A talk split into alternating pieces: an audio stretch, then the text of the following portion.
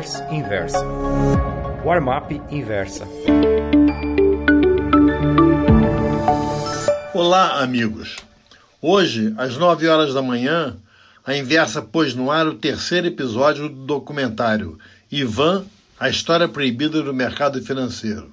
Aqueles que assistiram esses três primeiros já sabem que impasses como o que vivemos neste instante, com as dúvidas sobre aprovação, rejeição ou mutilação da PEC da reforma da Previdência, foram corriqueiro nesses mais de 60 anos nos quais acompanho o mercado financeiro, seja como trader, broker, escritor de livros sobre o tema e agora comentarista do dia a dia das bolsas de valores e derivativos. Tanto no Brasil como nos Estados Unidos, testemunhei inúmeras quedas nas bolsas. Algumas foram rápidas como um raio, como o crash de 19 de outubro de 1987, conhecido como Black Monday, em Nova York.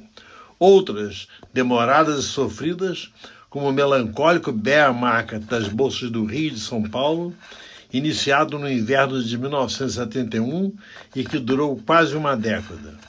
Nessa segunda ocasião, houve um dia em que minha corretora, Fator, não recebeu nenhuma ordem de cliente. Só que isso tudo é passado. O importante é analisar o momento atual. Acho bom recuarmos até as semanas que precederam o primeiro turno das eleições presidenciais de 2018.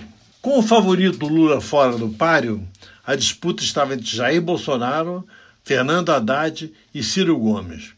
Bolsonaro liderava as pesquisas de intenção de votos na rodada inicial, mas perdia para os demais no segundo turno. Mais por eliminação do que por entusiasmo, Bolsonaro tornou-se o candidato do mercado.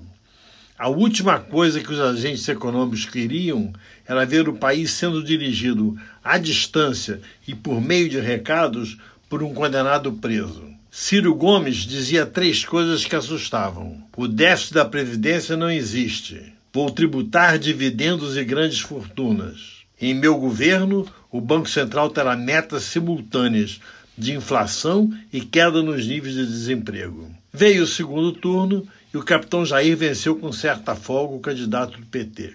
Do início do ano até a máxima da semana passada e de todos os tempos, a Bolsa de São Paulo subiu 14,74%.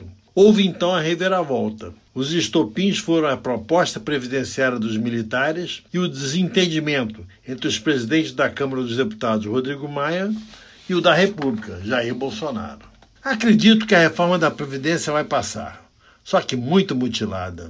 Vai faltar galho na árvore para tanto jabuti. Diversas categorias, principalmente as que têm lobby forte no Congresso, como os funcionários públicos civis dos três poderes, poderão exigir tratamento semelhante ao dos militares. Gostou dessa newsletter? Então me escreva contando sua opinião no warmap.inversapub.com. Um abraço, Ivan Santana.